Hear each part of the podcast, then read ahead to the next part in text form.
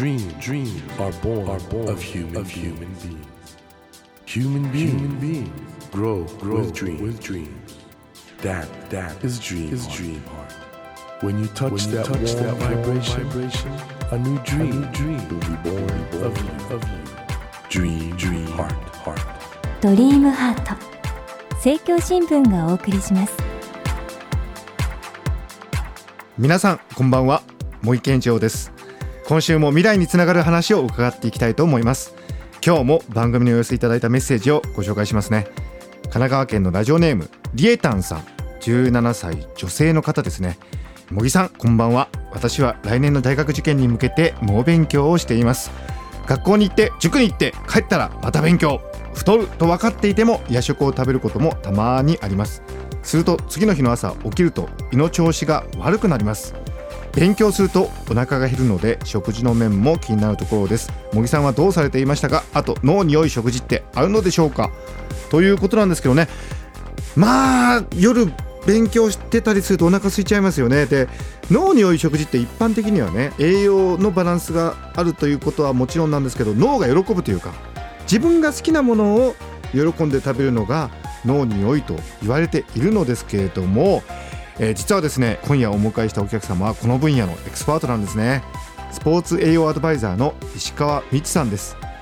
石川さんはですねまさに今ロシアのソチで開催されているソチオリンピックに出場しているフィギュアスケートの高橋大輔選手をはじめですね長野オリンピックスピードスケート銅メダリストで今回ですね現役引退を表明されました岡崎智美さんなど有名アスリートのですね栄養指導を行ってきて食事の面からスポーツ選手をサポートしてメダル獲得へのね、まあ、道を切り開いて抱えたということなんです。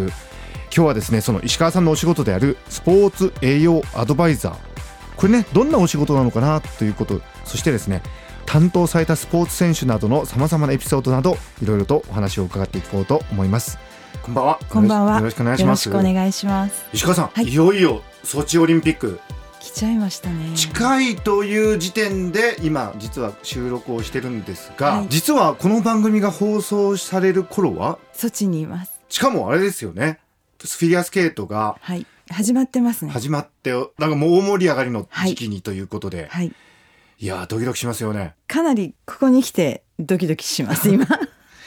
というのはですね石川さんは、まあ、先ほどもご紹介しましたけれども、まあ、今回のオリンピックのフィギュアスケートの代表であります高橋大輔選手をはじめですね様々なスポーツの選手とお仕事をされているこのスポーツ栄養アドバイザーとしてある意味ではメダル獲得を後ろからサポートするというお仕事っていうことなんですけどもはい。本番でねアスリートが力を発揮する上で栄養学的な裏付けってのはとても大事だと思うんですけど、はい。実は僕スポーツ栄養アドバイザーっていうお仕事が専門的にやられてるっていうのは、今回初めて知ったんですがあそうですか。でも国際的にはそういう体制でサポートしてる国が多いと。多いですね特にあのアメリカとかオーストラリアとかがまあ近年って言ってもそのシドニーとかアトランタオリンピックの頃からこう力をすごく入れていろんな発表もしたりはい。してきていて、はい。今もちろんあの日本でも JIS とか NTC ナショナルトレーニングセンターとかそういったところを中心にもういろんな方たちが活動されていて、はい、なるほど。あの、高橋大輔選手との出会いっていうのはどんなきっかけだったんですか？はい、高橋大輔選手との出会いは実は荒川静香選手がきっかけで、はい。トリノオリンピックの時に当時仕事をしていた JOC と味の素のビクトリープロジェクトというところからの依頼で荒川静香選手の食事のサポートをさせていただいてちょっと待ってください。トリノで金メダル取りましたが、はいイナバウアーの背景には石川さんのなんかサポートがあったと。なるほど。はい、でそれで荒川静香選手の契約していたエージェント先に高橋さんがあ移られてえええ。でその時にバンクーバーに向けてちょっといろんなことし始めた方がいいと思うんだよねやってくれるみたいはいなはい。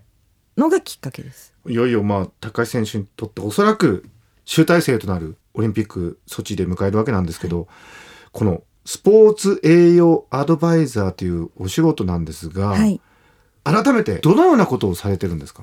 あの選手がはい。個人もチームもはい。含めてはい。結果を出すために食の面から何ができるのかなっていうのをいつも考えているというのがベースではい。であの高橋選手の場合はちょっと特別で本当にシーズン中の食事はほぼ私が全部作ってるんですけど。作ってる？高橋選手にだけはやってます。作ってるんですか？作ってます。試しで1ヶ月作ってみて目で見て覚えてもらおうっていうぐらいで始めたはずが本人からの要望もあってもうずっと2009年の8月の末から1年にまあ大体シーズンって7ヶ月かもうちょっとあるんですけど、はいはいは大体週1で高橋のところ行って作ってるんですか？作ってます。で海外の合宿とか試合も帯同してます。へえいやそれすごいですねびっくりしてます。自分でも。我々ねどうしてもあのオリンピックっていうと選手村があってそこでなんかレストランがあるっていうふうに思ってるんですけど、ああそこも使います。そこも使うんだけど。使います使います。はい、だけどそれとは別に作ったりもするということですか？バンクーバーの時は入村といって村に入る前の期間もすごく長くバンクーバーにいたので、もうそこはフルで作っていて。そうですね。合宿とかありますもんねでバンクーバーの時は選手村の中の仕事もしていたので、はいはい私がいる時は、まあ、一緒にダイニング行ったりとか、ダイニング行ってこれ食べたらどうとか言うってことですか？はい、実ははい。バンクーバーの時に直前で2.7キロ体重増えたんですよ。え高橋選手がですか？元が60キロだから約5%増えるって。60キロ？5%増えるってすごいことなんですよね。あの頃なんてまだ手術後のはい。前十字靭帯の手術後のボルトも入ってますし、そこからコンディションは上げなきゃいけない体重は落とさなきゃいけないっていうので、一緒に頑張ったっていう感じ。あじゃあその体重管理っていうのもある意味じゃフィギュアスケートの場合とても大事ってことで。そうですね。あまり重いとやはりあの、ジャンプをしてあの硬い靴で硬い氷に片足で降りるわけですから、G もかかりますし、はいはい。そこも考えて。なるほど。これね特に本番近づくと、はい。アスリートの方ってやっぱり緊張高まってくるでしょうし、はいはい。あの食事もねなかなかちゃんと食べられないみたいなこともあるんじゃないかって想像するんですが。はい。選手によって食べてしまう選手もいれば、い。食べられなくなってしまう選手もいますし、まあ高橋の場合はそのバンクーバーの時は減量もしなきゃいけないっていうことがあったので、プレッシャーっていくらかかってもいいと思うんですけど、はい。それがこうネガティブっていうかストレスになっていかないようにっていうことは考えていてなのでそこでこう危機に直面すると知恵が湧いてくるっていうか、はいはいはい。なのでその時にはわざとカレー作ったり。カレーってすごくハイカロリーなんですけどそれをハイカロリーでないように調理してわざとそういうものを出してみたりとか。なるほど。なんかそういうことをやってで終わった時に彼がどちらかの取材の時に「まあ、減量とか大変だったんですか?」なんていうのを聞いたら「いやもう最後の方はちょっともうゲームみたいで面白かった」っていうふうに言ってくれてで私もそうなるような今から言うとこう小手先のような騙すような手法をちょっと使ったりしてなるほど。やりましたね。いやだからそう考えると石川さんの人間力がすごいってことですよね。絶対ないでいやだって僕アスリートになったことないか分かんないけど想像するに、はい。やっぱり減量とか辛いし、はい。食べ物ってやっぱり楽しみだし、はい。そこでね一方的に減量って押し付けられてもなんか反発したりとかやってられないと思ったりすることもあるかなと思うんですけど、はい。なんか今のお話変わってるとだましだまし？でもその時に思いついたことは、これは使えると思って他の選手のところでも、使ってますけど。はあやっぱりあれですよね。アスリート本当ギリギリの戦いしてるんで、はい。どうやって信頼感を築くかっていう一番大事かと思うんですが、そこはどういうことがポイントなんですか？まあ、選手たちとはこうタッグを組んで相手チームとか他の国たちと戦うんですけど、その前に選手と勝負だと思っていてお私は。選手と勝負？アスリートってはい。クンクンってきますよ人のことを。こいつどういうやつだなとか。あとやっぱりレベルの高い選手とか本当に必死になってる選手たちはこの人は自分に対して何をしようとしてるんだろうとか自分たちを逆にもっとネガティブに利用しようとしてるんじゃないかっていう見方もするしあとこっちの腕も試されるしもう本当にみんな必死なわけじゃないですか。はいはいはい心血を 注いでというか魂削って体削ってやってるような人たちでで感性もすごい鋭いですしなのでまず体感をどうししてもらえるようにとか、まあ、そういうことをいくつか積み重ねてあこいつの言ってることはちょっと信用できるかなって思ってもらえるところにポイントはあると思います。深いな確かにギリギリで戦ってる人たちだから人のことを見る目もすごいです。嗅覚とかすごいですよ、動物的な本能っていうか、はい。だからいい加減な気持ちで近づいていくと見破られちゃうっていうか、はい、こっちも必死に考えるし向こうも真剣にやっているので逆にこう能力ではないけれども何か気づかせてもらったとかうん。いまだにこう私のその選手に対してのサポートのベースになってることをいくつもいくつも気づかせてもらったのはそういう選手とのこう勝負というかギリギリの感じとかだと思います。なるほどなオリンピックでメダルを取る、まあ、そのスポーツ栄養アドバイザーとしてのサポートっていうことからやっぱり人間と人間のなんかねギリギリのなんかそういうコミュニケーションっていうか間合いみたいなのがね、見えてきて素敵な話ですね。ちなみにですね、はい。あの困ったこととか石川さんの目を盗んでなんかありますよ。食べてるとか。ありますよ。ある？それどの選手もそうですよ。みんなそうですよ。いやそれは察知してるんですか？あしてますね。わ分かってる？はい、あの食事調査とかもするときに なんかこうハンバーグ食べたって書いてあってでパンとなんとかっていやこれは絶対ハンバーガーを食べて分けて書いてるなとか。あそれファーストフードは良くないみたいなだでもそれは本人たちの中にあるからはい。そう言ってくるんだろうと思って、まあそれを含めてコメント書いてもしくは その後ヒアリングとか面談とかしながらいやいやしてます多分あれですね石川さんのお話いろんな方へのヒントになりますね。いやもちろんだってねオリンピックにアスリートと一緒に行って食事のサポートするなんてまあ普通の人にはまあほとんど縁が遠いようなもう世界ですよ。もう限られたね。だけどお話ししてることってやっぱりね受験生のお母さんだとかさあ一緒だと同じですよね。はい、もっと言うとアスリートは無茶をしてる人たちなのでであの、まあ、日本はいろいろな国から比べたらそのアスリートのサポートが遅れてるとかも言われてますけど、はい。はい。でもそれでも私はすごく恵まれてると思うんです。いろんな情報も来ますし、ええ。専門家の方、プロフェッショナルの方が集まりますし、はいはいで何よりもすごい感性の高い無茶をしてる人たちを無茶をしてるのに最高に動かさなきゃいけない。うん。最高に動く体を作るっていうことなのでそこでやってることは多分どんな人でも使える、使えるんだね。もっと言うとアンチエイジングって最近言われてますけど、はいはいはい全く同じですよ。お人ってあのアスリートでも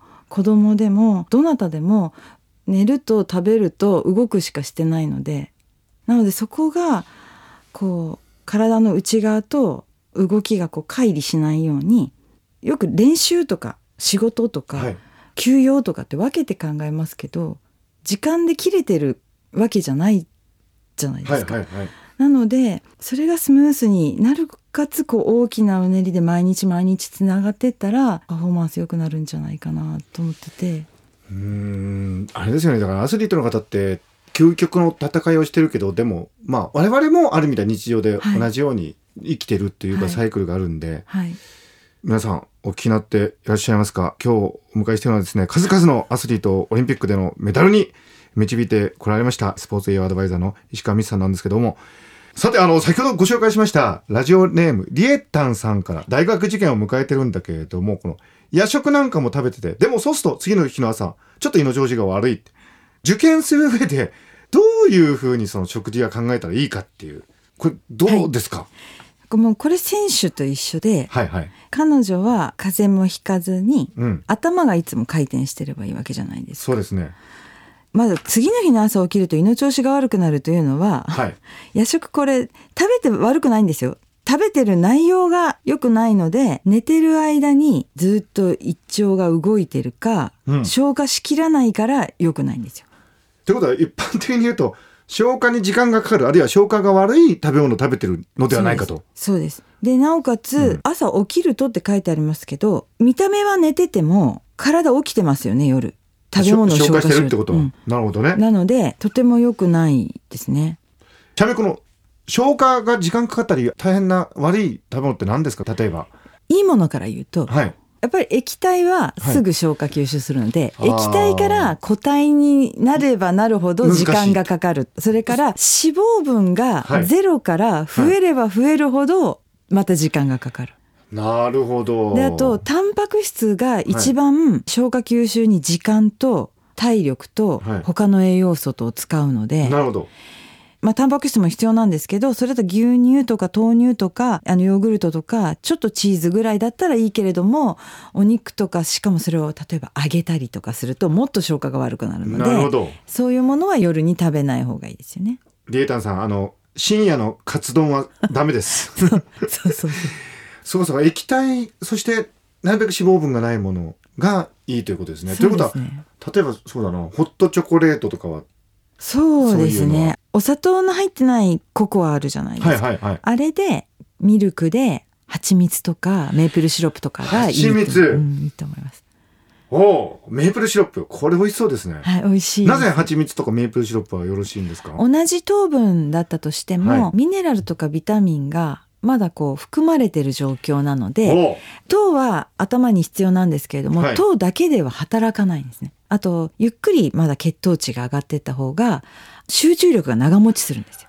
あーあそうか。普通の糖分だと血糖値ふっと上がってもすぐ下下がっがっちゃう。ちゃうけど。で下がった時にまた不安定になるから、はいはい。ゆっくりこう上げてプラトーな感じがいくようなものにしてあげた方が集中力が穏やかに続くえ蜂蜜とかはそういう性質があるってことですすかね。はい。いわゆる糖炭水化物を燃やす、ちゃんとエネルギーとして使うミネラルやビタミンを最初から合わせ持ってるんです。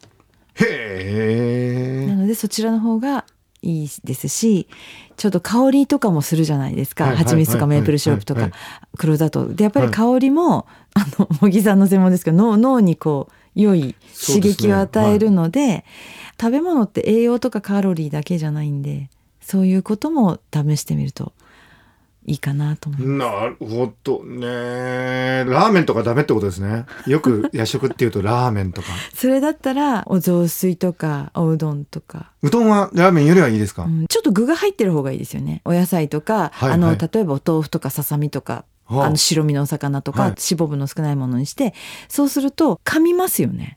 はい、噛むとちゃんと唾液が出るのでうん、おうどんとかお蕎麦の炭水化物が唾液でこう消化が始まるんでやっぱり食べるとそこに血液が消化器に集中してしまって、はいはい。頭の方に少なくなっちゃうので消化時間が短い方が頭にも血液が行きやすくなって、まあ、赤血球が酸素と栄養を運ぶから脳が働くので、うんうん。水分とかもうまくちゃんと取ったり消化が早くなったりするようなこと。噛んだ方が頭もシキッとしませんか、いやししますよね。カリカリとかシャキシャキとかっていうか全国の受験生ね一家に一人石川美智さんが欲しいっていう 今そういう思いが込み上げてきてると思うんですけどこれねなかなかねあのはい。やっぱり、まあ受験生もそうなんですけどアスリートもご本人ははい。やっぱり受験、それから競技ってことでなかなかその食事までね気を配るはい。余裕みたいなものがないんじゃないかと思うんですけどはい。これ人間って忙しくなるとどうしてもそうなっちゃいますけど、やっはいぱり食って大事ですよね、うん。今更ながらですけど。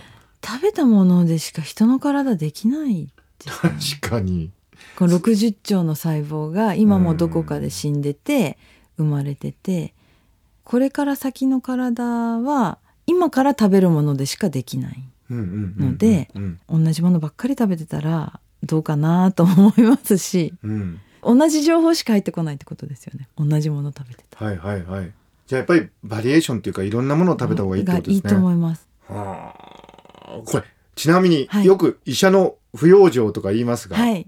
石川さんご自身は食事は大丈夫なんですか？何でもよく食べるので、はあ。ただ一番まあその医者の不養生今夜の白髪バカもじゃないですけど高橋選手のはい。食事を作るに行ってる時って、はい。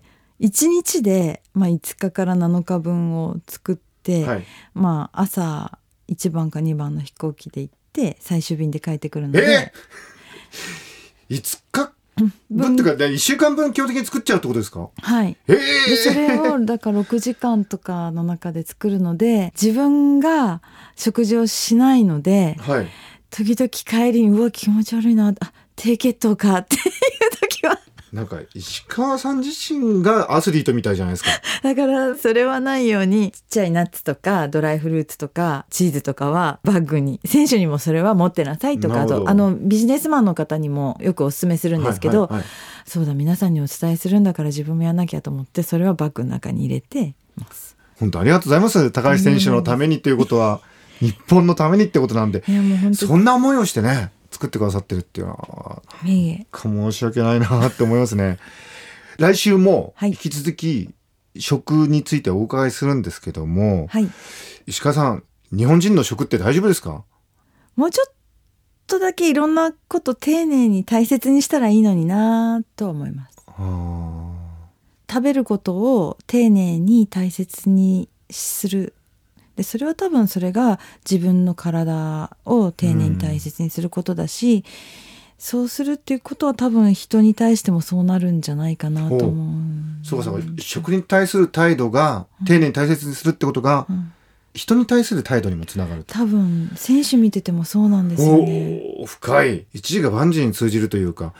食をないがしろにする人はダメですね。人生ないがしろにしてるっていうか。やっぱり大切にする気持ちっていうのはそこからも出てくるんじゃないかなと思います。オリンピックのアスリートがどういう食事をしてるかっていう話から始まったんですけどもこのような大変深い話になっているこの番組でございますが、えーそろそろ今週はお別れの時間になってしまいましたあの、来週もまた引き続きおお話をお伺いします。よろしくお願いします、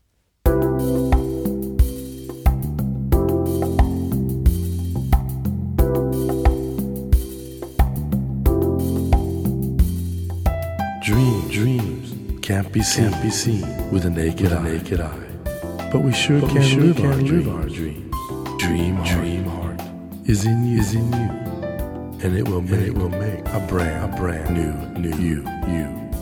Dream, dream heart Dream heart. dream heart. ドリームハート今夜お迎えしたお客様はスポーツ栄養アドバイザーの石川光さんでしたいやー確かにねオリンピックのアスリートっていうのはギリギリのところで戦ってるとでそれを支える食事のあり方っていうのはこういう深い世界があるんだなって思ったんですけどでも考えてみるとねまあアスリートほどではないにせよ我々もね食事に支えられて生きて仕事をしてるそして生活をしてるわけなんで食事をもとにね人生を考えていくそして人生にとって必要なことを考えていくっていうのはねこれはねもっとねやった方がいいなと思いました。ぜひね来週も石川光さんをお迎えしてお話の続きを伺います。どうぞお聞き逃しなく。さてドリームハートのホームページでは今日ご紹介したような相談メッセージをはじめ私茂木に聞きたいことまたゲストの方へ相談したいこと番組へのご意見など何でも構いません。あなたからのメッセージを募集しております。ドリームハートのホームページにあるメッセージボタンよりお送りください。お待ちしています。それではまた来週のこの時間にお会いしましょう。ドリームハートお相手は森健一郎でした。ドリームハート。政教新聞がお送りしました。